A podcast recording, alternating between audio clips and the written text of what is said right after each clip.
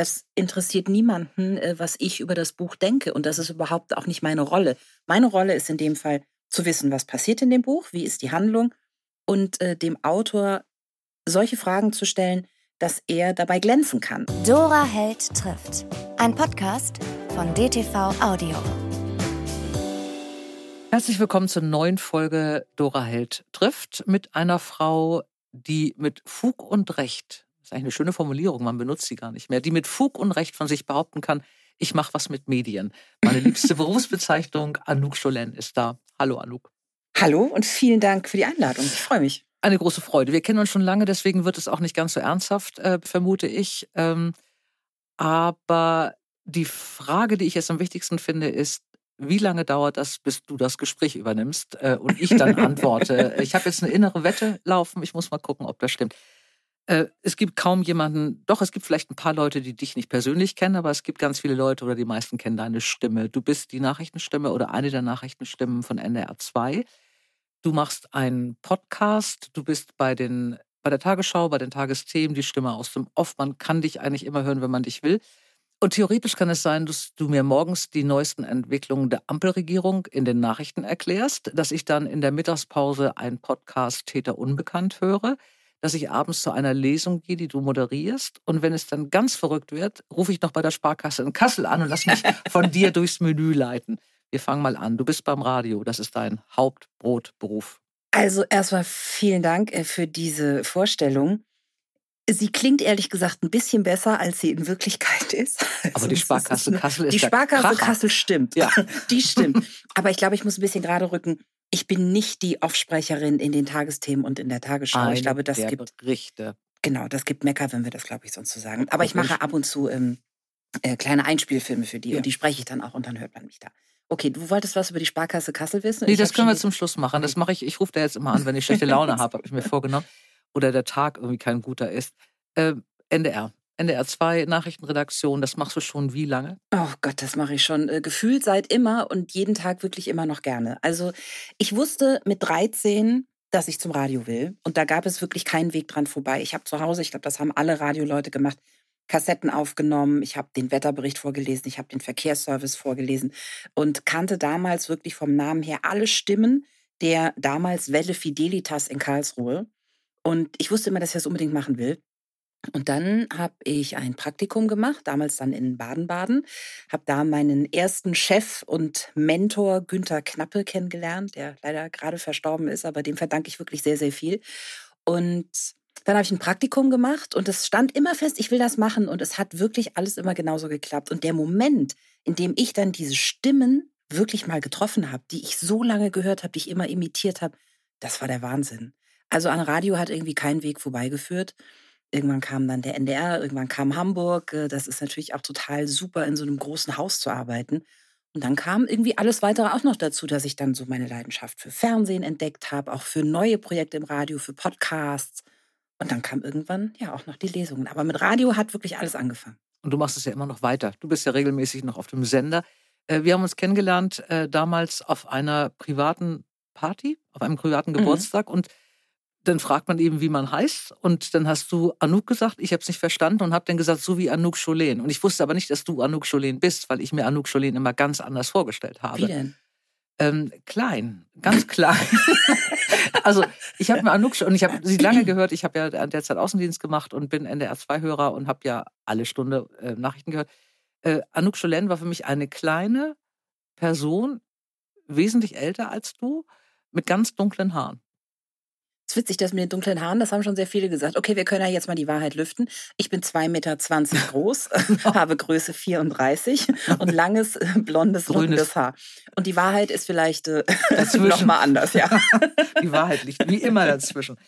Ähm, deswegen ist die Stimme bekannt. Du hast ähm, die Podcast-Geschichte, ich fange jetzt wirklich unsortiert an, äh, die Podcast-Geschichte vor fünf Jahren habt ihr, glaube ich, damit angefangen oder vor sechs Jahren? Oh, das ist tatsächlich schon ein bisschen länger her. 2015. 2015. Sieben acht, was haben wir denn? 23. so rechnen können Sie auch nicht.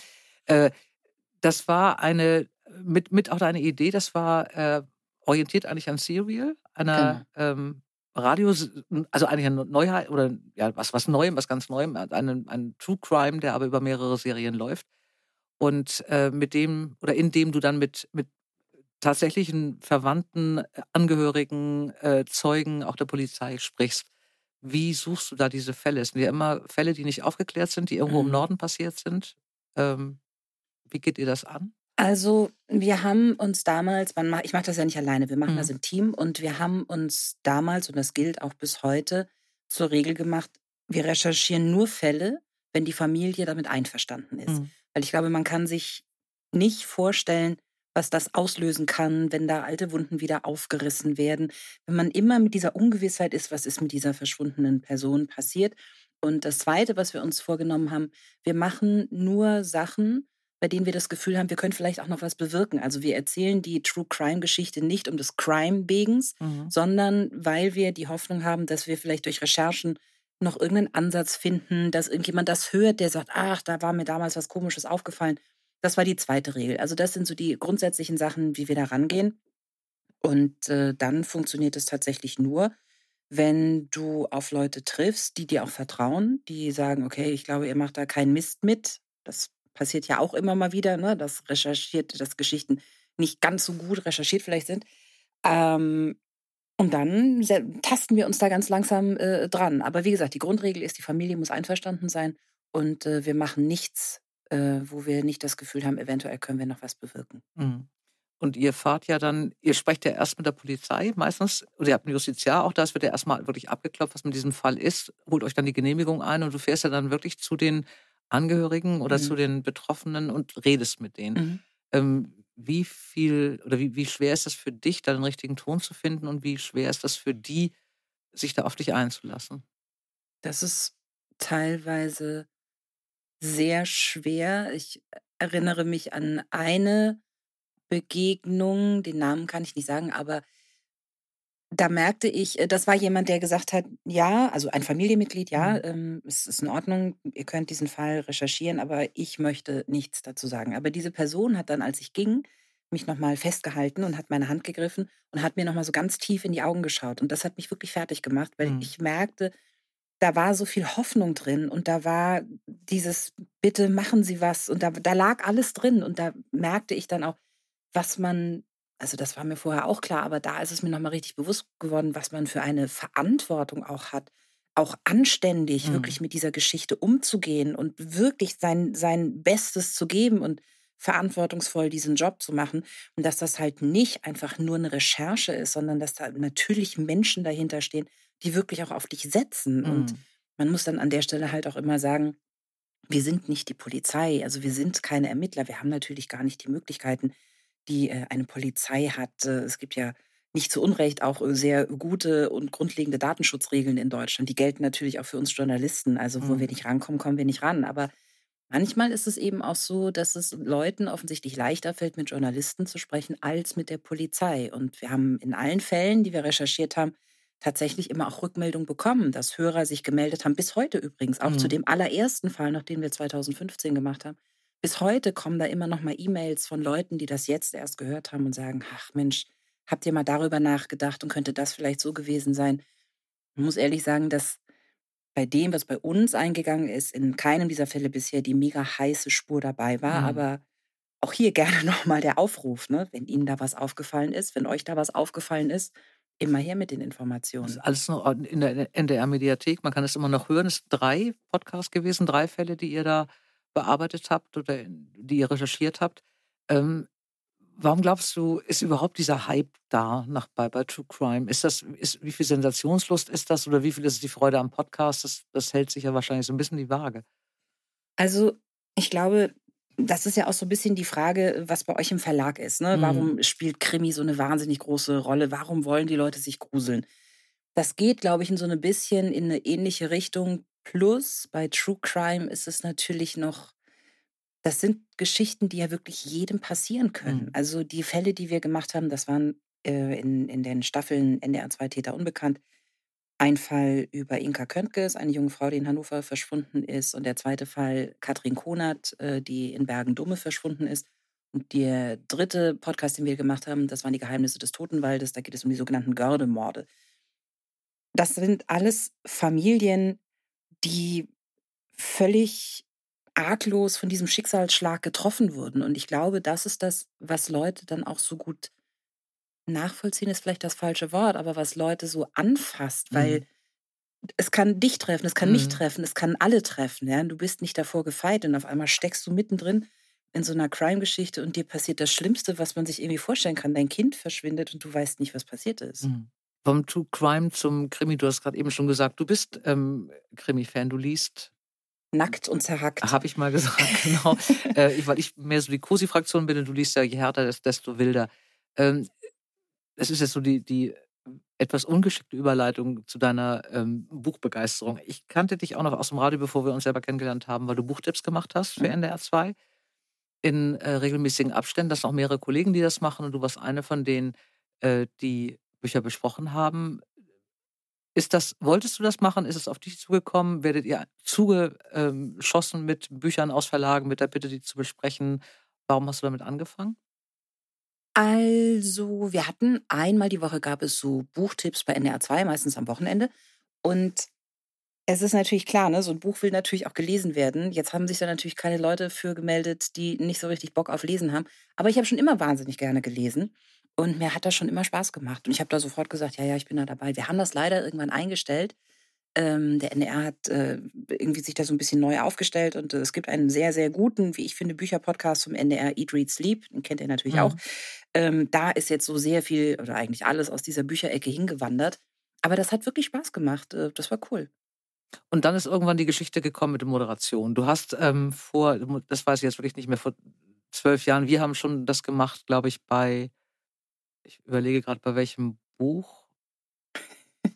Du, bei der Hitze. Ich glaube, bei Hitze ist es wesentlich kalt. Das war, glaube ich, das erste, die erste Lesung, die du für mich moderiert hast oder mit mir moderiert hast. Oder du hast mich moderiert. Wie sagt man das eigentlich richtig? Du ich moderierst glaube, die Lesung. So. Du, sagst, du sagst das immer, sie hat mich moderiert. Ist falsch, ne? Ich glaube ehrlich gesagt, dass Du hast die Lesung moderiert. es tut mir leid. Also natürlich nicht mich, aber dann doch irgendwann mich, äh, weil du natürlich die Fragen so stellst, dass die Autorin, der Autor auf der Bühne überhaupt nicht mehr denken muss. Also du sagst, wann man anfangen soll zu lesen, du sagst, wann man aufhören soll zu lesen, du sagst, worüber man sonst reden soll und du sagst auch, wann es vorbei ist. Das klingt jetzt, als sei ich wahnsinnig streng, aber ja, ich glaube. Doch, das bist du.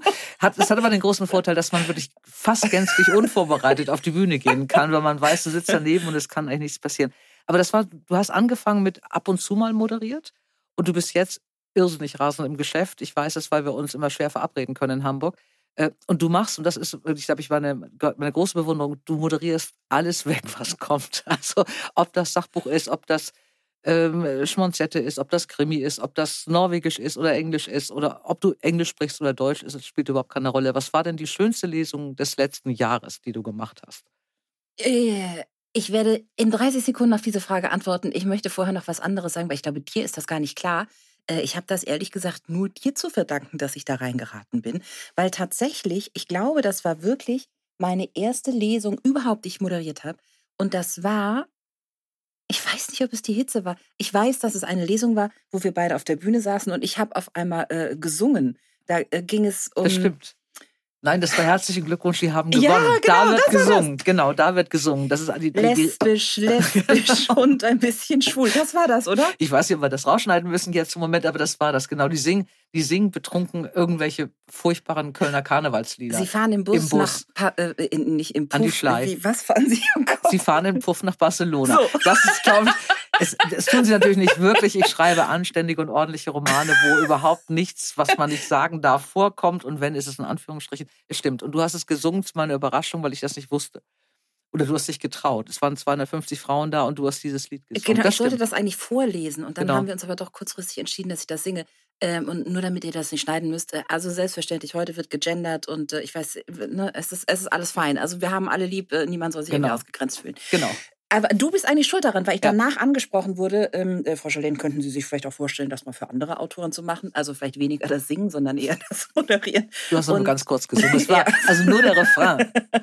und äh, so ist das Ganze irgendwie losgegangen. Mhm. So, und meine schönste Lesung im letzten Jahr, uh, das ist wirklich, äh, das ist wirklich, wirklich, wirklich, wirklich schwierig.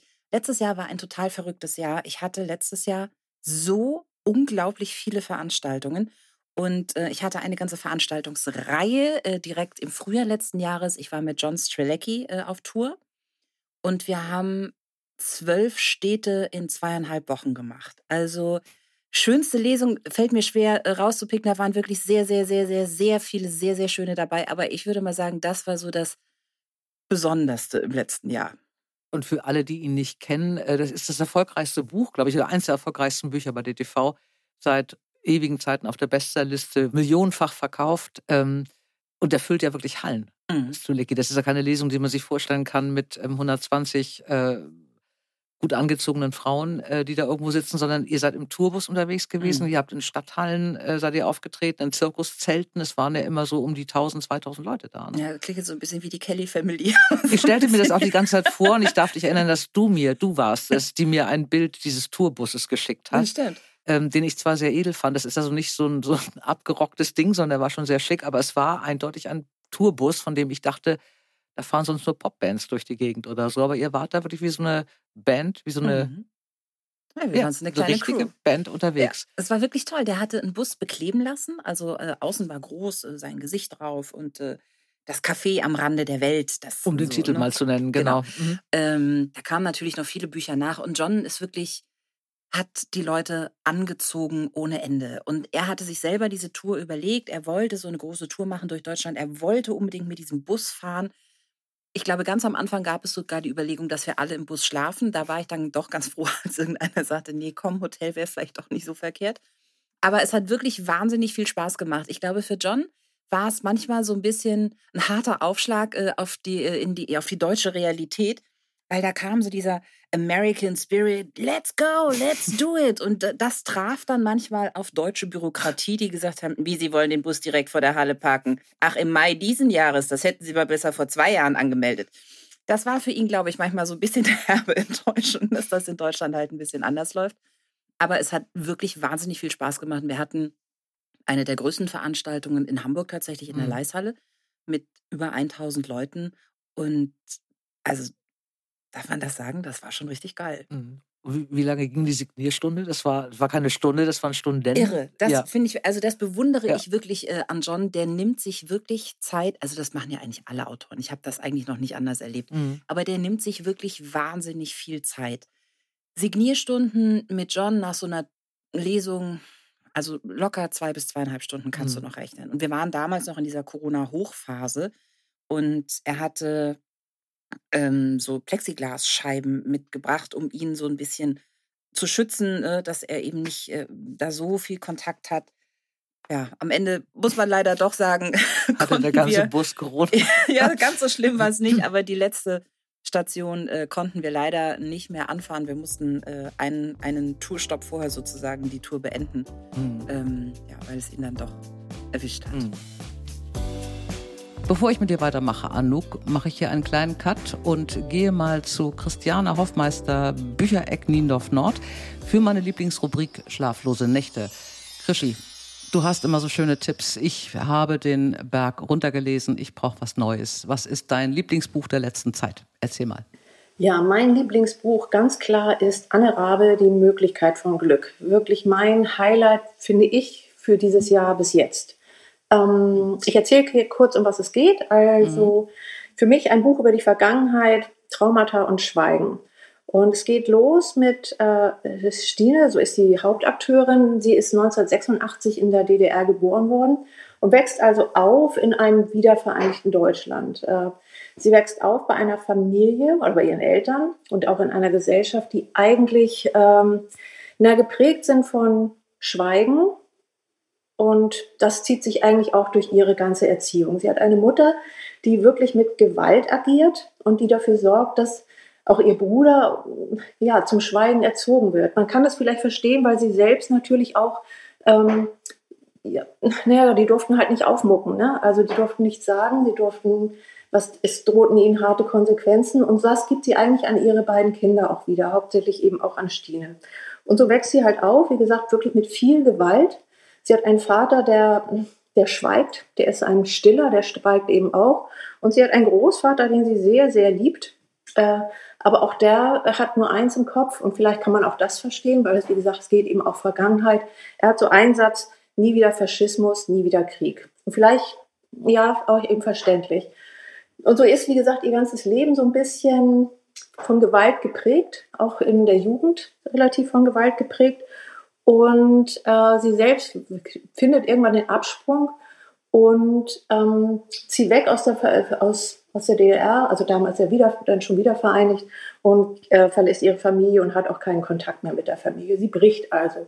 Und sie möchte eigentlich so ein bisschen, glaube ich, das überhaupt durchbrechen, durchbrechen dass das alles weitergegeben wird, äh, was wir so in der Familie erleben. Und das Schöne daran finde ich immer, wenn man, oder finde ich an diesem Buch, wenn man überhaupt von schön sprechen kann, ist, das ist kein anklagendes Buch. Das ist jetzt nicht irgendwie oh, die blöden Ossis oder die blöden Wessis.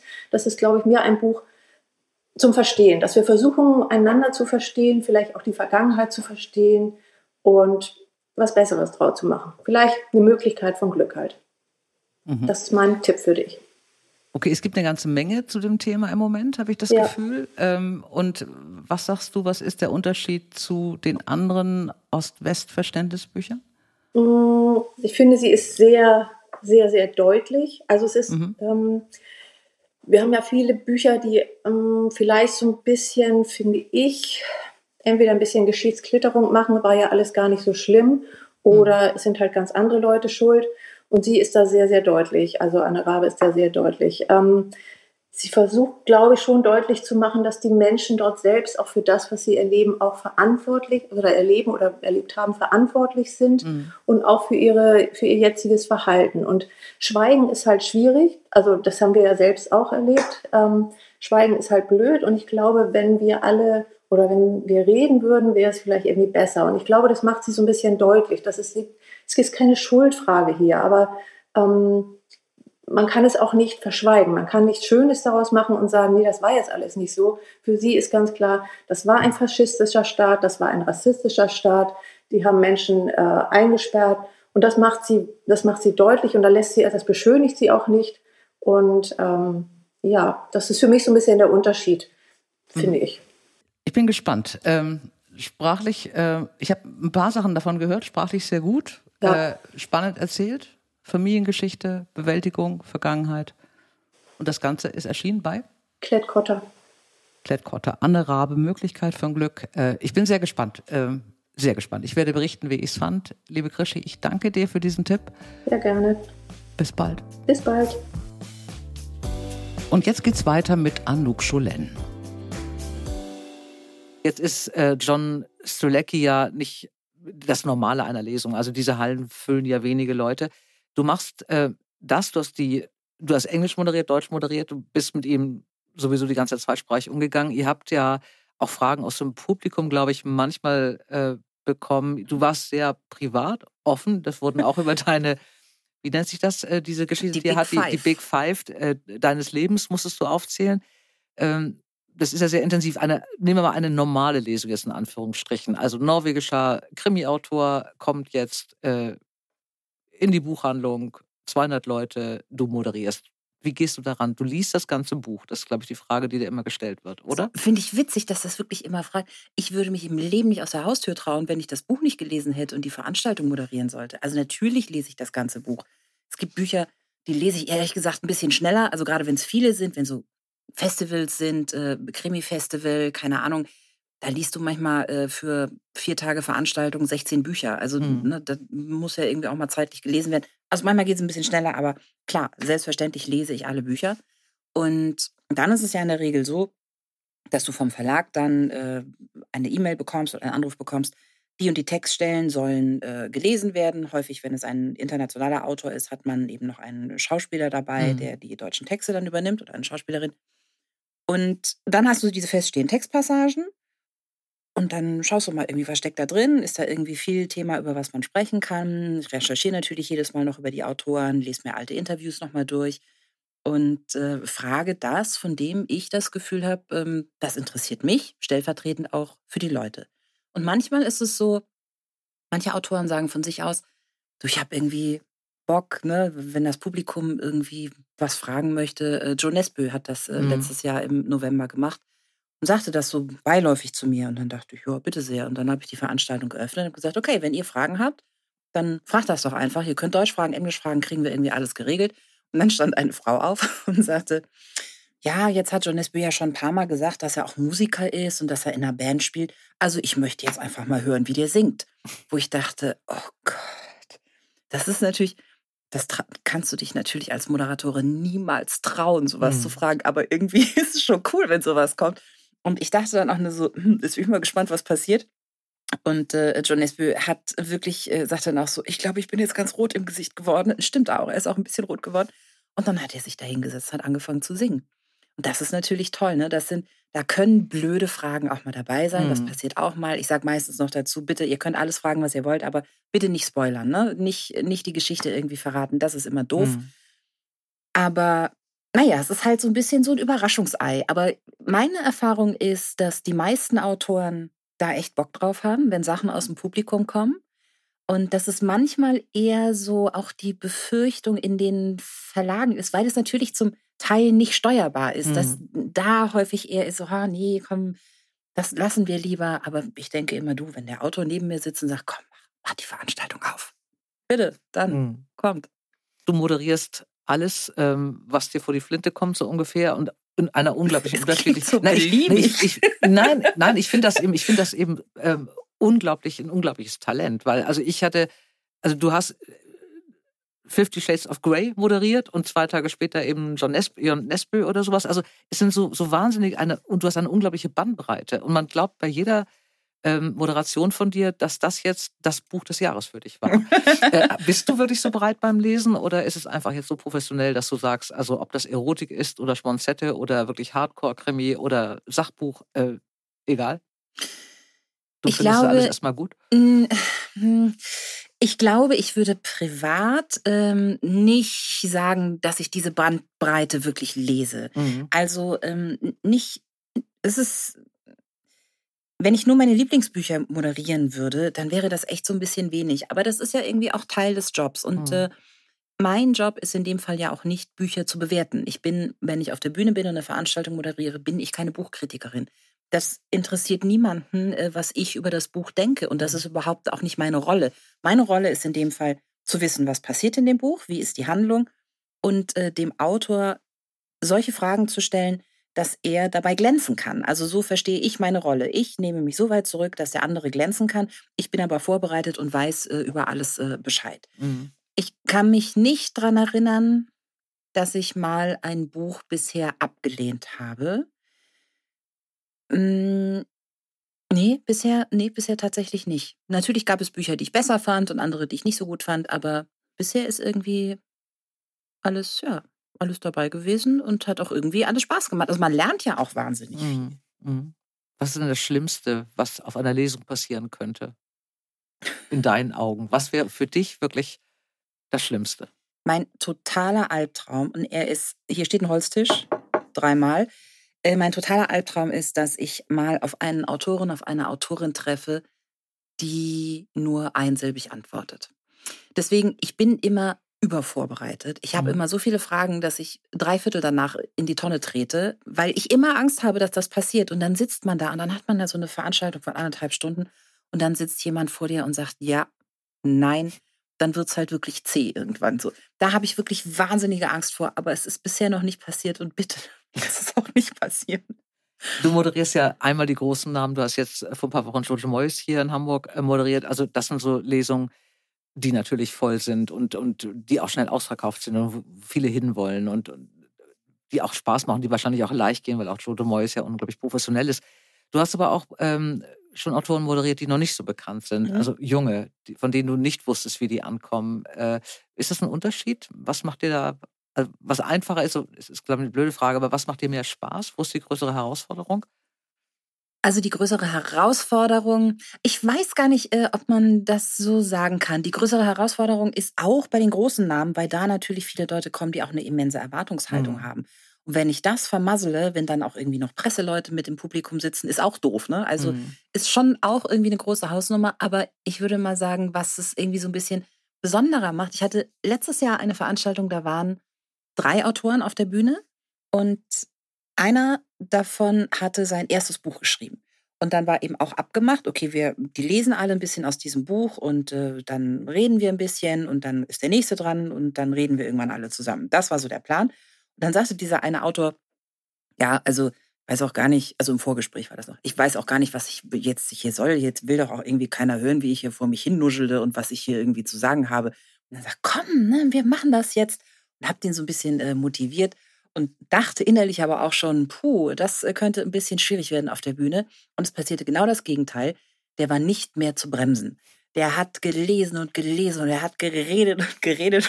Mir lief irgendwann die Zeit davon und ich musste den irgendwann so ein bisschen einfangen und gesagt, ich freue mich so, ne, dass du jetzt so einen Spaß hast, aber wir müssen langsam, nein, jetzt lass mich den Satz noch zu Ende machen. Also er war voll in seinem Element. Dann war diese Lesung zu Ende. Und dann gibt es dann immer eben Signiertische, ne, wo die Autoren dann noch die Bücher signieren. Und er stand äh, bei mir und unterhielt sich noch ein bisschen mit mir. Und dann sagte ich, willst du nicht an diesen Tisch gehen, äh, hier zum Signieren? Was soll, was soll denn da jetzt einer was von mir wollen? Und äh, was soll ich denn da jetzt meinen Namen noch so ein Buch schreiben? Und es kamen so viele Leute, die mit dem ins Gespräch kommen wollten und er konnte das gar nicht glauben. Und das hat mich total mhm. gefreut. Und das ist irgendwie, vielleicht sind es auch so diese kleinen Momente zwischendurch, wo du denkst, ja, der hatte echt einen guten Abend und hatte richtig ein Erfolgserlebnis. Das fand ich total schön. Ja, und gerade wenn du ihn glänzen lassen möchtest. Ne? Also Moyes glänzt alleine, aber wenn du so einen Unbekannten hast, der auch vielleicht ein bisschen schüchtern ist oder mhm. Lampenfieber hat oder so ist und dann sowas dabei rauskommt, das finde ich auch toll. Ähm, du hast, wir haben da mal so ähm, privat mal drüber gesprochen, dass ähm, gerade bei Debütanten oder bei Autoren, die noch nicht viel Lesung hatten, was jetzt ja auch durch die Corona-Zeit, wenn die Bücher jetzt in den letzten drei oder vier Jahren erschienen sind, ja auch in der Regel so ist, äh, das Lampenfieber-Problem bei mhm. Autoren. Ähm, das ist natürlich, wenn du eine erfahrene Moderatorin hast, die du mittlerweile bist, ist es einfach. Was machen denn die Autoren, die alleine auf der Bühne sind. Es gibt ja auch viele Lesungen, die nicht moderiert werden. Ähm, hast du schon mal erlebt, dass du jemanden hattest, die da fast gestorben ist vor Angst vor dem ersten, vor der ersten Bühne? Hm, so massiv in dieser Form noch nicht. Eher so, was ich eben sagte, so dieses Überraschtsein, dass da doch Leute sind, die das hören wollen. Das gibt es immer mal wieder, dass Leute sagen, sie sind aufgeregt und äh, aber also ich habe immer das Gefühl, wenn ich denen dann vermittle, du, und selbst wenn du ohnmächtig werden solltest, was nicht passieren wird, das läuft. Lehn dich zurück, gib das ab, ich lotse dich da durch. Also ich habe es noch nicht erlebt, dass wirklich jemand so ganz schlimm, doch, ich habe es einmal erlebt. Ich habe es einmal erlebt, dass jemand so ganz schlimm aufgeregt war. Ähm, die, das war, glaube ich, eine Krimi-Autorin, die eigentlich echt so hart im Leben war, ne? also, also harten Stoff geschrieben hat, aber die so aufgeregt war, dass die gar nicht so richtig gut lesen konnte, weil die sich immer verhaspelt hat und hat sich dann immer versprochen und war dann irgendwie, dann wurde es noch schlimmer. Und dann habe ich ähm, gedacht, naja, jetzt reden wir vielleicht ein bisschen mehr. Aber es war eigentlich, war das, war das schon zu spät. Also die war so wahnsinnig aufgeregt, dass es kam nicht mehr, also ich habe es nicht mehr entspannen können, die Situation. Es mhm. war irgendwie einfach zu spät. Das, mhm. Naja, aber wir waren, in dem Fall waren es auch mehrere Autoren auf der Bühne und ich habe dann das Gespräch erstmal von ihr weggeleitet und habe mich mit jemand anders unterhalten und dann konnte sie so ein bisschen durchatmen. Aber, ja, dann ja. tanzt es sich ja so ein bisschen. Das Problem, also ich habe ja nun eine Menge junge Autoren das auch in diesen Verlagsjahren kennengelernt ähm, und da tun mir ganz, ganz viele manchmal auch leid. Also das, das Problem ist, dass es, glaube ich, oft unterschätzt wird. Es wollen ja immer alle Lesungen machen und es wird ja ganz oft unterschätzt, was es für eine Anstrengung ist oder was für eine Aufregung oder eine Anspannung auch, die es ist. Und die wenigsten sind ja wie du jetzt mit so einer geschulten Stimme gesegnet. Ähm, die sogar die Sparkasse Kassel wegsprechen kann. So. ich habe damals. Auch die ähm, Sparkasse Recklinghausen. Auch die Sparkasse ja. Recklinghausen. Ich habe hab ganz ich glaube, Oldenburg, die Raiffeisenbank, habe ich auch gefunden auf deiner. Ich spreche tatsächlich ganz viele Telefonansagen. Also nicht nur für Sparkasse und Raiffeisenbank, sondern auch für alle anderen. Aber ähm, äh, tatsächlich, ja. Kommen die auf dich zu? Ruft dich dann irgendwann die Sparkasse Kassel an und sagt, Frau Schelen, würden Sie uns bitte sagen, dass man die Eins drücken soll, wenn man einen Berater möchte? Nee, also tatsächlich bin ich mal eingeladen worden von der Sparkasse zu so einem Workshop, die die eigentlich so für ihre ganzen Sparkassen Leute gemacht haben. Und da habe ich dann aber irgendwie mal so eine halbe Stunde dann irgendwie einen Vortrag gehalten, wie das so ist, wenn man spricht und habe mit denen irgendwie so Übungen gemacht und so. Das war irgendwie eigentlich ganz lustig. Nee, ich habe ähm, schon vor, oh Gott, wahrscheinlich 30 Jahren oder so inzwischen, ähm, angefangen in Karlsruhe damals noch für eine Agentur zu arbeiten als mhm. Sprecherin und äh, die machen eben sehr viele äh, Telefonschleifen und da bin ich als Sprecherin gelistet so und deswegen kommen da immer mal äh, so Sachen. Also es gibt auch eine Zahnarztpraxis, äh, äh, die wahnsinnig viel Urlaub macht, finde ich, weil ich immer die Ansagen spreche, wenn da gerade eine Vertretung irgendwie am Start ist und dann eine neue Telefonnummer durchgegeben muss. Wenn jetzt nach diesem Wie kam Podcast, denn jetzt da drauf? Ich weiß, aber ich, ich, ich hänge sehr an dieser Sparkasse. Kasse. Also äh, wenn jetzt nach diesem Podcast Menschen bei dir anrufen, die dich bitten, äh, ihren Anrufbeantworter zu sprechen, das würdest du auch machen. Jein, nee, eigentlich nicht. Also, ähm, Wenn es ein ganz langer Text ist? Ja, ich würde das schon machen, aber es ist so kompliziert. Also ich finde schon, man braucht dann irgendwie auch so eine, man braucht so eine Telefonanlage, die das dann irgendwie auch richtig Mhm. kann. Also ich kann jetzt nicht, ich würde es gerne machen, aber ich kann jetzt nicht bei jedem im Wohnzimmer sitzen und äh, auf die Taste drücken und den AB da irgendwie voll labern. Das will ja auch am Ende keiner haben, wenn ich da überall rumsitze. Aber ähm, ich glaube, es ist schon wichtig, dass es solche Agenturen gibt, wo man das äh, dann eben professionell buchen kann und wo man das dann auch aufgespielt bekommt. Also Mhm. am Ende, wenn man zu Hause auf einen Anrufbeantworter spricht, halt. Also kann man sich noch so viel Mühe geben. Ich glaube, das ist nicht so eine gute Idee. Nee. Gut. Äh, Ich kam drauf, weil, äh, weil ich sagte, es haben ja nicht alle so eine geschulte Stimme, äh, wie du sie hast und so eine perfekte. Ähm, Wir haben damals, als wir uns ähm, wir kennenlernten und die ersten Treffen hatten, äh, das, das habe ich gemacht, bevor ich dich kannte, aber hinterher wäre es mir leichter gewesen oder so. Ich habe damals einen Coach gehabt, also eine, eine Frau, ähm, die Sprecher ausgebildet hat in verschiedenen Bereichen und das hatte mir eine Freundin gegeben und so weiter. habe ich tatsächlich vor meiner ersten Lesung, glaube ich, ein Jahr geübt. Das ist sicherlich auch dem oder geschuldet, dass ich extrem schlecht vorgelesen habe, weil ich extrem schnell spreche und ich lese schneller mit den Augen, als ich mit dem Mund rede. Deswegen kann es auch sein, dass ich dann einige Sachen überspringe, weil ich schon woanders bin. Die hatte viel Arbeit mit mir. Es hat aber eben so geklappt, dass ich dann äh, Lampenfieber, lampenfieberfrei angefangen habe. Wir haben schon mal drüber gesprochen. Ähm, glaubst du, oder ich weiß, dass du es glaubst, ähm, wie kann ein Verlag da helfen, wenn ein, weil uns hören ja auch viele Neuautoren oder überhaupt Autoren zu, was bringt so ein Coaching? Was, wie hilft das? Und wie wichtig ist das? Ich habe ehrlich gesagt, als ich im Auto jetzt hierher gefahren bin, habe ich mir nochmal so eine Best-of-Folge von dir angehört, vom Mhm. Podcast. Und Hast gedacht, War- oh Gott, die müsste aber mal wieder zum Coach. nein, und war ganz stolz auf dich. So. Weil äh, ich glaube, du von äh, den Jungs und Mädels hier im Studio sehr gut äh, betreut wirst, weil du ganz langsam und verständlich gelesen hast. Aber du hast natürlich auch was gelesen. Du hast nicht äh, äh, gesprochen, sondern du hast irgendwie ein paar Sätze vorgelesen. Ich war ganz stolz auf dich, weil das ganz schön langsam und sortiert war. Und wenn du sonst so sprichst, Mhm. Ich kenne niemanden, der so schnell spricht wie Dora Held. Und da fallen immer so wahnsinnig viele Namen. Und es geht immer, alles- also ich kenne wirklich fast niemanden, der so schnell Wobei spricht. ich wie mich hier beim Podcast sehr zusammenreiße. Oder? Bin ich ja auch. Ja? Ja findest du schon? Im, Äh, Im Verhältnis schon. Aber ähm, das wollte ich dir nur mal sagen, dass mir das aufgefallen ist, dass du dir da sehr viel Mühe gegeben hast äh, und dass das sehr schön und sehr Danke. langsam und sehr deutlich äh, alles vorgelesen war. Man konnte alles verstehen. und folgen und alles behalten. Doch, hast du sehr gut gemacht. Ich glaube, ähm, das ist auch so ein bisschen Typfrage. Nicht jeder, der ein Mhm. Buch geschrieben hat, will jetzt unbedingt daraus vorlesen. Also das Mhm. gibt es ja auch umgekehrt, dass Verlage sagen, Mensch, und jetzt machen wir eine Lesung und die Autoren sagen, nein, auf keinen Fall, weil die das nicht möchten. Aber ich glaube, es hilft schon, wenn man das mal so ein bisschen übt. Und es ist ja auch nichts dabei, sich Hilfe zu Mhm. holen. Also was ich nicht kann, lasse ich auch machen. Und äh, was ich nicht kann, aber lernen möchte, suche ich mir auch Hilfe oder jemanden, der mir das irgendwie beibringt. Ich glaube schon, dass das Sinn macht, weil man es vielleicht auch unterschätzt. Also da ist dann diese Lesesituation. Du liest natürlich auch anders, du belastest deine Stimme ja auch in irgendeiner Form ein Mhm. bisschen anders, als wenn du so normal sprichst. Also das merkt man ja auch, wenn man länger gelesen hat, wenn man längere Texte eingesprochen hat, dass das irgendwann so ein bisschen anstrengend wird für die Stimmbänder. Also es ist insofern gut, wenn man da vorher ein bisschen sich darauf vorbereitet, auch ein bisschen trainiert, auch äh, vielleicht so ein paar Übungen macht, um die Mhm. Stimme so ein bisschen belastbarer zu machen. Man unterschätzt das vielleicht auch, dass dann da auf einmal eine Publikumssituation ist. Da sind nicht alle still, da raschelt immer mal einer, dann schnarcht einer, dann ist irgendwo was umgefallen. Also irgendwas ist immer, also man wird da immer wieder rausgerissen aus der Mhm. Konzentration.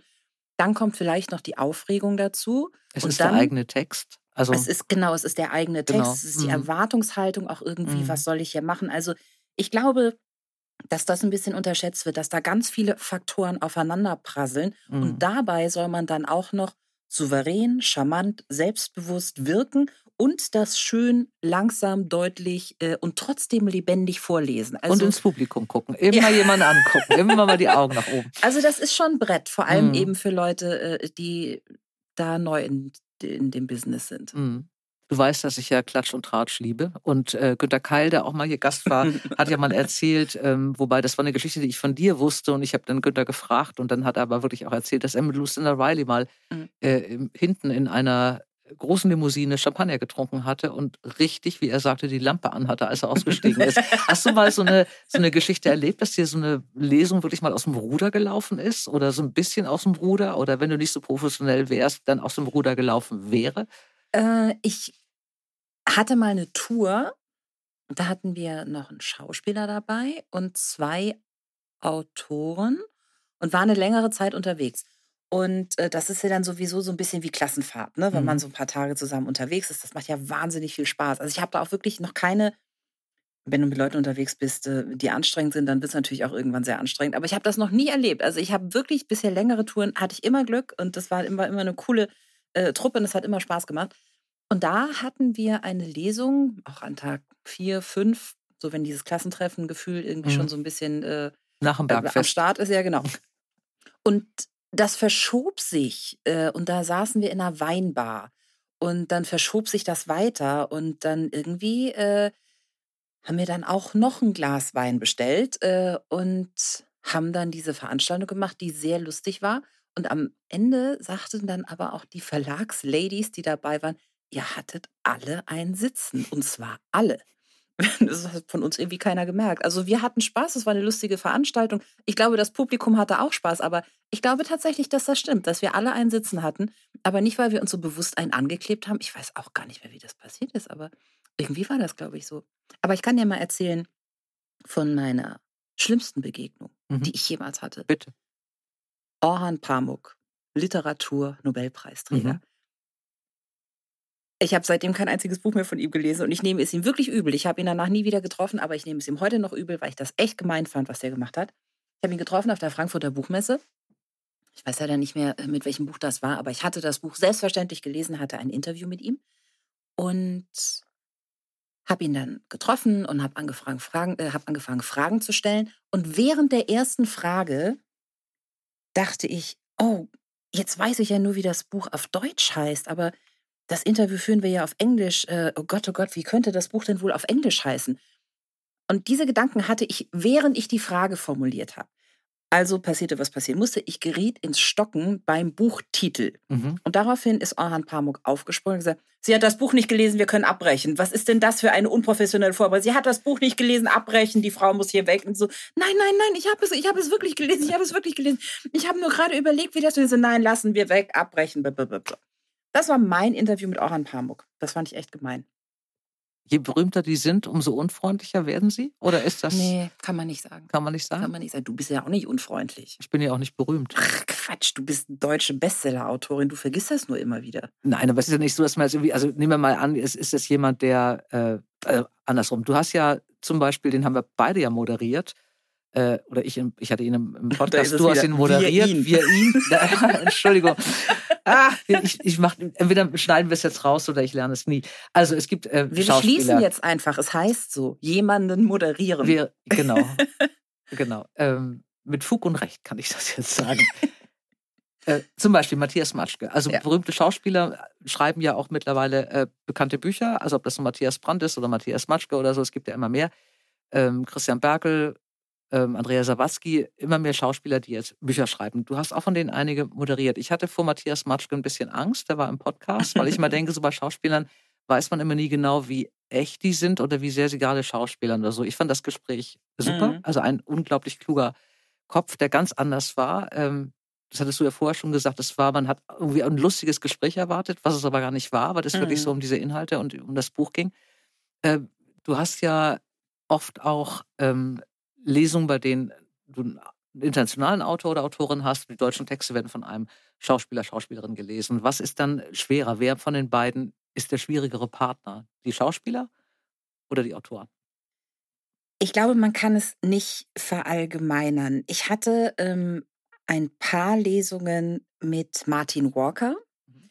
Und Martin Walker ist wirklich der totale Entertainer. Wenn der auf der Bühne steht, der, der, der liest, der spricht fließend Deutsch. Mhm der singt, also der, der, der ist wirklich eine Wundertüte. Du weißt nie, was als nächstes passiert. Und das ist leider auch manchmal so mit den Textstellen. ich hatte eine Veranstaltung mit Martin äh, in einer großen Halle und dann sagte er, während wir auf der Bühne saßen, sagte er, ich habe mich übrigens gerade dafür entschieden, die anderen englischen Textstellen zu lesen. Und ich dachte, ach du lieber Gott. Und dann hat der über, weiß nicht, acht Minuten gelesen, alles auf Englisch. Du saßt so im Publikum, die Augen gingen immer mehr zu, weil irgendwann konnte keiner mehr folgen. Und ich dachte immer, oh Gott, ich muss das ja alles irgendwie noch zusammenfassen mhm. und irgendwie äh, noch eine kurze deutsche Übersetzung machen. Also war richtig im Stress, äh, habe das dann gemacht äh, und sagte dann aber nachher zu ihm, das fand ich jetzt ehrlich gesagt, das war kein ganz so fairer Move, äh, das auf der Bühne zu machen. Mhm. Also er meinte das auch gar nicht böse, und aber das war ihm irgendwie, Kam fühlte sich so. auf mhm. einmal mehr, äh, als dass er das jetzt machen wollen mhm. würde. Und dann dachte ich, naja, gut, dann haben wir das jetzt erledigt. Witzigerweise ein Jahr später hat es dann den Schauspieler getroffen, als Martin Walker auf der Bühne auch zu ihm sagte, ich habe mir übrigens überlesen, lies doch lieber das und hat ihm dann neue Seiten hingelegt.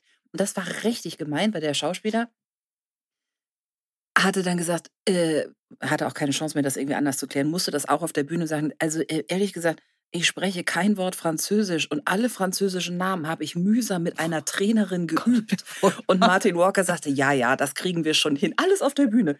Und der Schauspielkollege fing dann irgendwie an, das vorzulesen und stolperte über den ersten französischen Namen und wurde dann korrigiert von Martin Walker. Also ich saß, ich habe stellvertretend mit ihm geschwitzt äh, und gelitten. Also es war wirklich, äh, war ein bisschen abenteuerlich für das Publikum, glaube ich, ganz lustig, aber natürlich auch so ein bisschen ärgerlich. Ne? Also mhm. du, du bereitest dich vor mhm. und äh, du ne, hast ja irgendwie vielleicht auch auf der Moderationsseite einen Plan, wie du irgendwie über was du sprechen willst und was du machen willst.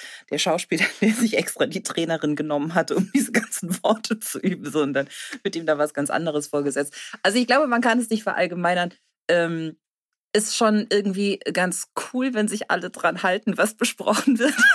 Und äh, klar kann man immer kurzfristig noch was ändern, aber es ist halt dann irgendwie so eine Sache der Absprache.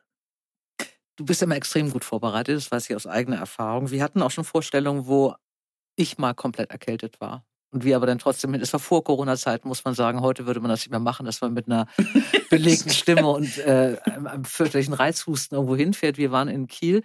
Ähm, du übernimmst ja dann auch äh, locker mal mehr Textstellen oder so und versuchst das da irgendwie abzufedern. Hast du ein Problem, wenn du, du, du greifst ja auch so ein bisschen dann ein, stimmt das nicht, aber du, du, du nimmst ja auch mal oder liest ja auch mal Textstellen dann vor, wenn der Autor neben dir sitzt. Hast mhm. du da irgendwie das Problem, dass du dann denkst, oh, hoffentlich betone ich das richtig oder hoffentlich ist es jetzt richtig gesprochen oder sowas? Ist das, ist das doof? Ja, es ist tatsächlich. Ähm man ist so ein bisschen unterm Brennglas natürlich. Mhm. Das ist vielleicht ein bisschen einfacher, wenn es ein internationaler Autor ist. Mhm dann fällt das natürlich nicht so auf. Wenn es nicht Martin Walker ist, der ja. versteht. Genau. Aber äh, natürlich, äh, das mhm. ist schon, schon irgendwie was anderes. Aber am Ende, ich meine, wenn, wenn der Autor das selber machen möchte, sehr gerne. Aber wenn einer halt sagt, so, Anouk liest das jetzt vor, dann liest Anouk das jetzt halt vor. Und dann, mhm. ich kann das ja nur so machen, wie ich es für richtig halte. Ob der Autor das dann für richtig hält, hm, keine Ahnung. Du warst mal, das fand ich auch so schön, du warst mal mit äh, zusammen oder unterwegs mit E.L. James, Fifty Shades of Grey. Mhm. Äh, die Frau, die Autorin, hat äh, eine ganze Generation von Frauen in die Erotik ähm, gestürzt. Irgendwie plötzlich las man in der U-Bahn dieses Buch und war ganz stolz, was man früher nie getan hat. Eine Hausfrau ist es, mhm. die im Internet wirklich in ihrer Freizeit diese, diesen Blog hatte und aus diesem Blog ist dann dieser unfassbare Erfolg geworden. Ähm, die war damals in München und hat, du hast mit ihr eine Lesereise gemacht, ne? Du warst über zwei Stationen, da hattet ihr oder mhm. irgendwie so. Ja, eine Lesereise ist ein bisschen viel. Also wir waren in München, es gab aber zwei Veranstaltungen in Folge. Und wir hatten uns das Jahr davor oder zwei Jahre davor, hatten wir uns auch irgendwie äh, mhm. äh, gesehen für eine Veranstaltung. E.L. James ist eine der nettesten Personen, die ich kenne. Wirklich. Also ich hatte damals die Bücher, als sie rauskam, Fifty Shades of Grey, hatte ich äh, auch mich so von diesem Hype anstecken lassen und habe das auch, habe das erste gelesen, habe das zweite gelesen und dann bin ich ehrlich gesagt irgendwann ausgestiegen. Mhm. Ähm, und dann kam irgendwann die Anfrage, dann hatte sie natürlich viele andere weitere Bücher geschrieben, äh, ob ich eine Lesung mit ihr machen würde. Also habe ich dann irgendwie so eine Trilogie nochmal gelesen und ähm, Erika, so heißt sie, ist äh, wirklich, die ist so lustig und die ist so witzig. Und das letzte Mal, als wir uns in München getroffen haben, fing das bei mir auf einmal, also ehrlich gesagt nicht auf einmal, aber es war dann an einem Punkt, wo ich es nicht mehr ignorieren konnte, dass ich schlechter gucken konnte. Ich hätte eigentlich schon längst eine Brille gebraucht, aber ich war da immer zu eitel für. Und dann kam irgendeiner auf die Idee vom Verlag, hey, super, äh, wir lassen einfach das Publikum doch Fragen aufschreiben und dann könnt ihr die auf der Bühne ja eben vorlesen. Dann fischst du die einfach da den Zettel aus dem Karton und dann liest du das vor. Ich dachte, ja, das kann ja heiter werden. Ich werde gar nichts erkennen können. Und Erika hatte ähm, eine Handtasche dabei und wühlte irgendwie so tararata und hatte noch eine Ersatzbrille, die sie mir dann in die Hand gedrückt hat. Also habe ich zwei äh, Tage in Folge mit der Brille von äh, E.L. James verbracht, die mir sehr gut stand äh, und mit der ich wunderbar gucken konnte. Und wir hatten wirklich zwei sehr schöne Veranstaltungen. Haben irgendwie bei der ersten Fläschchen Weißwein auf der Bühne getrunken. Das wurde auch immer lustiger, der Abend. Ähm, die zweite Veranstaltung war vormittags. Da, haben wir, da waren wir dann ganz anständig. Da ist übrigens auch was sehr Interessantes mit E.L. James. Das sind solche, solche Grenzerfahrungen manchmal bei Lesungen. Da tauchte jemand auf, schon am Vorabend war äh, die Person bei der Veranstaltung und am nächsten Tag auch, wo du merktest, da ist irgendwie so eine Gender-Identitätsfindungsphase. Mhm. Ähm, und da kamen auch so ganz kritische Fragen. Also da kam so ein bisschen der Vorwurf, ähm, ja, ist das äh, Vergewaltigung, um das es in den Büchern geht, äh, und äh, Roll Rollenverständnis der Frau, Rollenverständnis des Mannes. Alles wichtige Themen, die man bestimmt auch mal diskutieren kann und sollte. Aber mh, ob jetzt so eine Lesung, wenn da noch mhm. 150 andere sitzen und äh, eigentlich nur ein Autogramm von E.L. James haben möchten, der richtige Rahmen dafür ist, weiß ich jetzt nicht. Und ähm, sie hat sich trotzdem danach viel Zeit genommen und hat mit der Person äh, lange gesprochen. Aber äh, das, das, ich fand das ein bisschen schwierig, ehrlich mhm. gesagt. Und ich kann auch verstehen, wenn manche Autoren sagen, sie fühlen sich wohler, wenn Security da mhm. ist, also wenn man so ein bisschen geschützt ist, weil man tatsächlich ja nie genau weiß, was auf einen zukommt. Also das ist mir sehr in Erinnerung geblieben, aber auch, wie wahnsinnig freundlich äh, sie dabei geblieben mhm. ist und wirklich versucht hat, das ganz in Ruhe alles zu sortieren. Mhm. Ähm, ich fand das damals, als du es erzählt hast, dass du es machst, und das war ja, da war sie ja wirklich noch richtig oben und war, glaube ich, mit allen drei Bänden auf der Bestsellerliste und äh, die Filme fingen, glaube ich, oder ich glaube, die ersten waren schon gelaufen äh, im Kino. Und da habe ich so einen kurzen Moment gedacht, wenn so Leute jetzt am Publikum sitzen, das ist eine, Haupt, eine Hauptsache, glaube ich, waren das ja Frauen, und die hören jetzt die Stimme einer Nachrichtensprecherin, die morgens eben irgendeine politische Geschichte denen erklärt hat, und sehen dann die bekannteste Autorin erotischer Romane. Und ihr beide sitzt auf der Bühne und gebt euch eine Brille. Also ich fand irgendwie diese, diese Geschichte, diese, was, was ich immer ähm, spannend finde bei, bei solchen Geschichten, ist, Früher wollte ich immer gerne, dass so, oder als Kind fand ich es immer ganz toll, dass so Schriftstellerinnen immer, die waren für mich immer so geheimnisvoll. Mhm. Es war ja immer auf allen Büchern nochmal, um auf Astrid Lindgren zu kommen, war dasselbe Bild von Astrid Lindgren. Ich mhm. glaube, die hat nie ihr Stimmt. Foto verändert Stimmt. in den Klappen und auch Sie Enid war immer gleich alt. Astrid Lindgren war immer gleich alt, auch Enid Blyton war immer irgendwie 25 oder so. Und man hat ja dann irgendwie, keine Ahnung, 30 Bände gehabt oder so und hat immer das beruhigende, gleiche Foto, weil man dachte, die hat jetzt alles in einem Jahr geschrieben und so und die sieht immer noch genauso aus. Und ich war manchmal dann immer so ganz, also später dann, als ich in, äh, auch in der Buchhandlung gearbeitet habe, manchmal so ganz erschrocken, wenn man dann die Autoren gesehen hatte. Und ich hatte, ja, und also E.L. James, die also wirklich den Erotikmarkt revolutioniert hat, die stellt man sich ja auch ganz anders vor, äußerlich, als sie aussieht. Also einen ganz anderen Frauentyp. Da stellt man sich einen Vamp vor oder so, die natürlich ja. irgendwie Animal Print trägt oder so. Aber nein, sie hat eine Ersatzbrille in der Tasche. Und das sind einfach so Dinge, ist es nicht manchmal so, dass es auch so ein bisschen die Erwartung bricht oder dass man so ein bisschen enttäuscht ist, wenn man dann, oder geht es dir nicht auch so, wenn du so Autoren, einige siehst du auch das erste Mal, ähm, wenn du so Autoren, gerade große Autoren hast oder bekannte Autoren, oder du bist so ganz verliebt in ein Buch gewesen und ganz begeistert und dann kommt der Autor, die Autorin an und ist so ganz anders als im Kopf?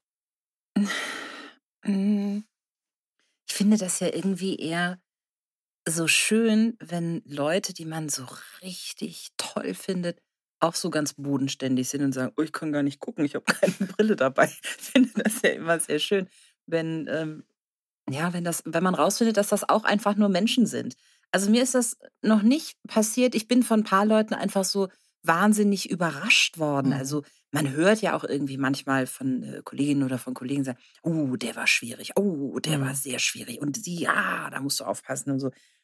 Das ist mir ehrlich gesagt noch nie passiert, aber Vielleicht kommt das noch, keine Ahnung. Vielleicht werde ich irgendwann mal so ein blaues Wunder erleben. Aber bisher habe ich eigentlich immer nur sehr ziemlich äh, menschliche Menschen äh, kennengelernt. Der eine mehr menschlich, der andere weniger menschlich und der, der eine vielleicht ein bisschen tiefgründiger und der andere vielleicht ein bisschen dann doch ehrgeiziger und so. Aber das, also es ist ja alles menschlich so. Aber so, bisher der große äh, Fall vom Thron, nee, der ist, hm, habe ich noch nicht erlebt, nee. Liest du die Bücher anschließend anders?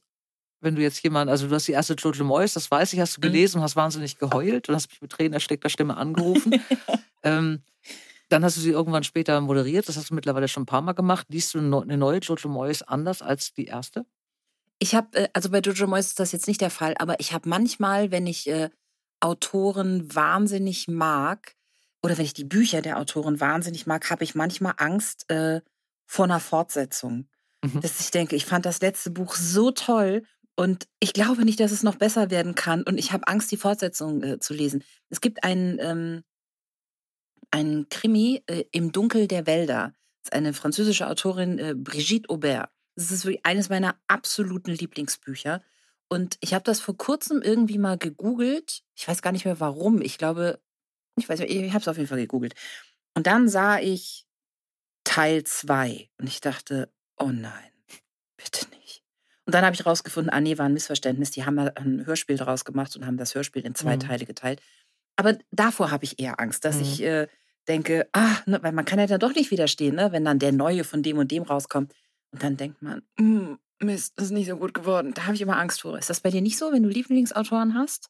Und dann kommt der neue von dem und dann denkt man. Lese hm, ich sofort. Mhm. Lese ich sofort. Bei mir ist immer, ich bin ab einem bestimmten Grad der Sympathie relativ unkritisch. Das merke ich ja. bei mir selber. Also wenn ich, ich irgendwas auch. ganz, ganz toll finde äh, und ich lese dann das zweite Buch, dann denke ich mir, ja, dann war vielleicht an dem Abend, als er das geschrieben hat, nicht so in Form. Also, wenn ich da so Passagen finde oder so. Aber ich, also wenn ich jemanden sehr mag, verzeihe ich sehr viel. Ja. Das, das merke ich schon. Also bei mir ist es eben oftmals so, dass ich, wenn ich Bücher wirklich sehr mochte oder ähm, ja, so eine Vorstellung hatte von einem Autor, wie er wohl ist, weil er solche Bücher schreibt und ich lerne dann jemanden kennen und der ist so ganz anders und eigentlich auch unsympathisch oder laut oder ein Angeber oder so, dann habe ich ein Problem, weiter seine Bücher zu lesen. Also was du mit Pamuk wahrscheinlich hattest oder so, das habe ich dann auch schon oft gehabt, dass ich dachte, oh nee, ich möchte auch nicht, dass der jetzt meinetwegen noch mehr Geld verdient, wenn er so ein Angeber ist. Das Buch kaufe ich jetzt nicht. Also ja. da will ich auch wirklich mal ein bisschen, will ich auch kleinlich, dann irgendwie, wenn sich jemand nicht benehmen kann. Das hatte ich ein paar Mal auch auf Lesen, wo ich auch dachte, ich hätte da nicht hingehen sollen. Irgendwie. Das hätte ich, der wäre lieber für mich, also da hätte ein Geheimnis bleiben sollen im Kopf. Das sagte witzigerweise jetzt gerade eine Kollegin von mir. Ich hatte vor kurzem eine Lesung mit Ewald Ahrens mhm. und die sprach mich an und sagte, ach Gott, ich liebe seine Bücher, ich liebe seine Bücher. Und ich sagte, ja, dann komm doch zur Lesung. Wir sind doch hier äh, unterwegs. Ja, nee, ich traue mich nicht, weil wenn ich dann da hingehe und der ist doof, mhm. oh, dann ist alles zerstört. Und das habe ich ihm dann abends auch auf der Bühne erzählt und sagte, hier, meine Kollegin hat sich nicht getraut zu kommen, weil sie dachte, sie sind voll doof. Und dann sagte Ewald Ernst, oh Gott, wie fällt denn jetzt ihr Urteil aus? ich werde meine Kollegin morgen anrufen und sagen, Claudi, du hast echt was verpasst. Er ja. ist total toll. Das ging mir bei ihm übrigens ganz genauso. Ich habe auch die Bücher von ihm gelesen. Er war dann beim Podcast und er sagte eben zu, da hatte ich aber das zweite Buch noch nicht zu Ende gelesen. Und dann hatte ich das zweite Buch zu Ende gelesen, also den langen Sommer und fand den so toll und er hatte ja schon so gesagt und habe ich auch gedacht, oh Gott, wenn der jetzt blöd ist. Und habe ich eh so nur geguckt, der ist Lehrer, ich kannte ihn ja nicht und der war ja auch hinreißend. Also das ist ja, das ist ja so, so ein guter von innen, dass der auch solche guten Bücher schreibt. Oder das ist ein toller Mann. Aber das habe ich bei dem auch gedacht. Und da gibt es so ganz viele, also gab es viele Sachen. Ähm, ich war mal ganz verliebt in, in einen, einen Roman, war damals Christoph Meckel Licht. Und dann habe ich den auf der, auf der Messe gesehen. Und ich habe keine Ahnung, warum ich mir Christoph Meckler als einen unfassbar schönen Mann vorgestellt habe. War auch ein altes Bild in, auf diesem Buch. Da war er noch jung. Und mittlerweile war der aber damals so 70 oder so und trug eine Lodenjacke, würde ich nie vergessen. Und hatte irgendwie, er saß dann, ist er leider verstorben, hat wunderbare Bücher geschrieben, aber er saß auf, saß auf der Messe an diesem Hansa-Stand und ich sah ihn da sitzen und, und habe gedacht, nein, ich wollte erst hingehen, mir ein Buch signieren lassen, damals, ich war noch jung. Nee, das, nein, das ich muss ganz schnell das Bild aus dem Kopf haben oder so. Das geht mir ganz oft so. Ich verstehe das übrigens nie. Bei dir wird das immer angeglichen oder du achtest auch, glaube ich, selber drauf, dass deine Fotos auf den Büchern immer mehr oder weniger aktuell sind. Aber das ist ja wirklich manchmal so, dass du Autoren, wenn du die noch nicht kennst und du hast nur das Foto im Klappentext gesehen, dass du manchmal fast an denen vorbeiläufst und denkst, ach so, ich hätte dich 20 Jahre jünger erwartet. Wie alt ist denn das Foto, was da hinten drin ist? Wo, was, sind das die Verlage oder sind das die Autoren? Äh, ach, das ist, glaube ich, beides. Also zum einen ist es so, dass es kommt immer darauf an, wie man aussieht. Ich meine, auch meine Bilder sind ja jetzt nicht, ähm, also man erkennt mich trotzdem nicht im Bus. Es gibt da, ich habe einen tollen Fotografen, Gunter Glücklich, liebe Grüße, der ein richtig gutes Photoshop-Programm macht. Der macht das nicht so schlimm. Also ich sehe nicht aus wie Barbie, aber ich sehe auf jeden Fall jünger aus. Und ähm, doch, ich habe auch schon mal bei einer Lesung, äh, als ich reinkam, äh, hat die zu mir gesagt, entschuldigen Sie, kann ich mal Ihre Karte sehen? Das hatte ich durchaus. Also, dass ich dann sagte, ja, aber ich soll doch hier lesen oder so. Ach so, ja, jetzt, jetzt erkenne ich Sie. Aber auch nur, weil die, glaube ich, die Stimme dann erkannt ja. hat oder keine Ahnung. Aber ähm, doch, es gibt ja schon, ich glaube, es ist beides. Also zum einen ist es so, dass ich finde nicht so anstrengend als Autorin wie diese Fototermine. Also ich habe kein mhm. Problem vor der Kamera, ich habe auch kein Problem vor Mikro. Ich finde Lesung auch alles total angenehm. Alles Sachen, die wenn man sie am Anfang nicht, nicht mochte oder so, gewöhnt man sich dran oder lernt es auch, ist alles schön. Aber diese Fotografentermine, egal wie nett mein Fotograf ist, ich habe immer denselben oder so, der ist reizend. Also, aber es ist für mich so eine Anstrengung. Ich finde das so, so schlimm. Und es gibt eben Leute, die sind fotogen. Wir haben eine gemeinsame Freundin Anne, der kannst du eine Mütze auf den Kopf setzen und die irgendwie ungeschminkt vor die Kamera schubsen, ganz mhm. schnell im Fallen ja. sieht die noch schön aus. Und ich kann irgendwie zwei Stunden angestrengt gucken. Es ist einfach blöd. Ich habe einen blöden Mund oder ja. ich habe irgendwie ein schiefes Auge oder die Haare sitzen blöd oder so. Es gibt einfach fotogene Leute, denen macht das nichts aus. Ich gehöre nicht zu denen und ich finde das immer. Und ich, deswegen ich bin auch mal froh, wenn der Verlag dann nichts sagt und dann doch nochmal das Bild aus der letzten Serie nimmt. Ich mache mal ganz viele, ich ziehe mich mal fünfmal um beim Fotografieren, dass wir dann so, wir sind dann fünf verschiedene Motive und, und dann ist immer nur dein Gesicht drauf. Nein, es ist mal eine rote Bluse, mal eine blaue Bluse und so. Doch, ich mache mal die Haare anders. Und man sieht es so aus, als wäre ich fünfmal fotografiert worden. Nicht in einem Tag alles und so. Und manchmal nehmen sie auch noch Bilder. Jetzt wird es wahrscheinlich wieder Zeit. Das nächste geht jetzt noch. Also jetzt habe ich erstmal Ruhe. Aber ich finde es furchtbar. Aber manchmal ist es auch so, wenn das ein schönes Bild ist, wenn man so rasant schön aussah irgendwie vor 20 ja. Jahren und das ist ein schönes Buch, dann ist das manchmal besser als die Wahrheit. Ich finde übrigens, äh, ich weiß nicht, ob das jetzt hierher gehört, aber ich finde übrigens, dass die, die längeren Haare immer ein bisschen besser stehen. Es gab auch mal Fotos von dir und die sind ja jetzt nicht erfunden worden, sondern die sind ja von dir gemacht worden. Da hattest du so eine richtige Kurzhaarfrisur und das war ja, so eine, eine Frisur. Flotte. Ja, das hätte man so als flott oder kess oder keck bezeichnet. Ne, also ja. da hat sich schon viel getan, das ist sehr gut so. Lass das mal so. Die Länge ist gut. Die flotte Kurzhaarfrisur, nur für die, die es nicht wissen, das war unmittelbar. Ich bin, ich liebe ja Klischees und es gibt, ich bin auch der Meinung, es gibt keine. Ich wurde im Februar vom, von meinem Ex-Mann verlassen und ich habe mir im März die Haare kurz geschnitten lassen, kurz schneiden lassen. Also ich war bei einem Friseur und gesagt, runter und die waren da viel länger. Äh, und das ist so ein Klischee, dass es angeblich ein besseres Lebensgefühl macht, aber es stimmt. Ich mochte mich überhaupt nicht leiden mit der Frisur.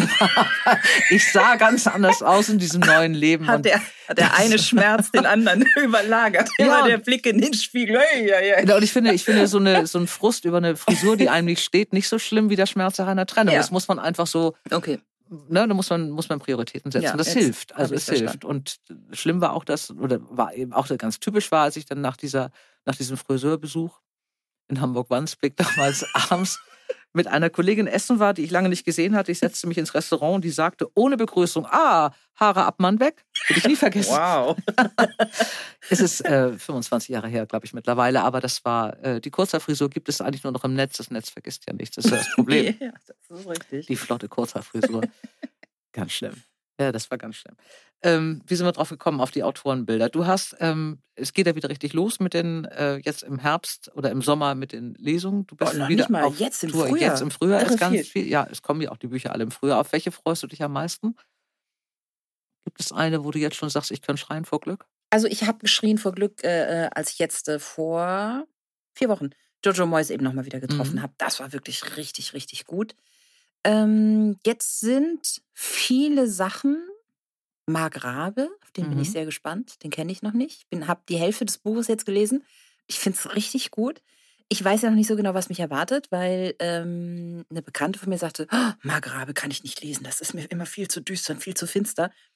So finster finde ich es jetzt bis, äh, bis jetzt noch nicht, aber ich bin gespannt, was da noch kommt. Da freue ich mich sehr drauf. Das ist eine Veranstaltung, die wir äh, in Berlin haben. Und dann wird es, äh, ist glaube ich noch nicht so ganz spruchreif, aber ich glaube, dass ich im November eine kleine Lesereise mache mit einem englischsprachigen Krimi-Autoren. Mhm. Da freue ich mich auch drauf, weil wie gesagt, das ist ja immer so schön, wenn man dann auch so ein paar Tage unterwegs ist. Das heißt ja auch nicht, manchmal haben die Verlage, glaube ich, immer Angst, öh, da wird in jeder Stadt das Gleiche abgefragt. Das ist natürlich nicht so. Also man entdeckt ja irgendwie auch immer mehr an, an, aneinander, mhm. an dem mhm. Autoren und äh, natürlich erzählt man nicht jeden Tag das Gleiche. Man muss vielleicht so diese grundlegenden Sachen, wenn eine neue Buchreihe entsteht, muss man irgendwie die Protagonisten irgendwie, natürlich macht man das in jeder Stadt, aber es ist trotzdem jede Lesung anders. Und äh, ich glaube, dass das im äh, November wahrscheinlich so vier, fünf, sechs Termine werden. Und äh, da freue ich mich sehr drauf. Und dann natürlich jetzt nach dieser Corona-Zeit endlich wieder Leipziger Buchmesse. Mhm. Da sind wir beide zusammen. Mhm. Freue ich mich auch sehr drauf. Ach, ich glaube, da passieren noch sehr viele schöne Sachen dieses Jahr. Dann wünsche ich dir, dass der englische Krimi-Autor ein unglaublich netter ist. Willst du sagen, wer das ist, oder dürfen wir nicht sagen, wo die Termine noch nicht fix sind? Ja, ich glaube, das ist noch ein bisschen früh. Und wenn, wenn du, wenn wir nennen ihn Mr. X. Mr. X, und wenn Mr. X jetzt irgendwie, keine Ahnung, ähm, düster ist und wortkarg, mm. und dann musst du mit ihm fünf Abende ja, jetzt hör auf, ne? Das ich ist, das, Anouk, ich weiß, ich weiß, dass du auch das kannst. Du moderierst ja jeden Ich kann weg. ja auch mal schweigen. ich muss mich ja auch nicht jeden Abend unterhalten. Man glaubt es nicht, aber selbst ich kann irgendwann mal die Klappe halten. Wenn keiner mit mir reden möchte, ja, wobei das auf der Bühne aber nicht auf gut der Bühne ankäme. Ist das wäre schon ja. blöd. Das wäre dann ganz ja. schlechtes Timing. Ist auch doof, ne, wenn jeder für sich selber liest irgendwie dann. Hm, Still. Oder so. Ja, Still, Stillarbeit. Heute Still, Stillarbeit. Heute Stillarbeit. Ich hoffe, es gibt keine Stillarbeit bei dir. Ähm, für alle, die Anouk Scholen auf der Bühne sehen wollen, äh, in ihrer unnachahmlichen Art, das Letzte aus den Leuten rauszuholen. ähm, man kann auf deiner Internetseite gucken, du hast die Termine, glaube ich, da erwähnt und was du alles moderierst. Zum Teil stehen die drauf, zum Teil die vergangenen Bilder gibt es auch. Ähm, für die Autoren, die jetzt Angst haben vor Anouk Cholen und einen Coach brauchen, auch das machst du. Ne? Man kann ja, dich buchen, kann man da auch um, um sprechen zu lernen. Äh, Tonproben, Sparkasse, äh, Sparkasse Kassel, ein großes Vergnügen mache ich jetzt eben immer, wenn ich schlechte Laune bekomme, höre ich mir deine, deine Telefonschleife an und da bedanke ich mich, dass du hier warst und jetzt gehen wir, glaube ich, Kaffee trinken. Ganz privat. Normalerweise würden wir eigentlich jetzt ein Glas Wein trinken gehen. Ja, das sagen wir nicht. Das wird früh. Es ist ein bisschen früh. Es ist ein bisschen früh. Das und ich war trinke, ganz schön. Vielen Dank. Ich danke dir und ich freue mich auf alles das, was wir noch zusammen machen in der Zukunft. Anouk Scholen. Danke. Danke. Beim nächsten Mal freue ich mich auf einen Mann, der nicht nur nett und klug, sondern auch schön ist. Deswegen machen wir einen Videopodcast. Das mache ich mit Hans Rath. Man tut, was man kann. So fing er an. Jetzt ist Sense, heißt sein letztes Buch. Dazwischen schreibt er auch noch mit Edgar Rey unter Moritz Mattis Erdmännchen-Krimis. Wir reden über Männer in den besten Jahren, über Erdmännchen, über Bullenbrüder und über alles das, was heute wichtig ist. Wie gesagt, als Videopodcast und als Audiopodcast. Ich freue mich. Ihr Lieben, alle Buchtipps findet ihr in den Show Notes und ich wünsche euch ganz viel Freude beim Geschichtenentdecken. Bleibt gesund und heiter, eure Dora. Dora Held trifft. Ein Podcast von DTV Audio.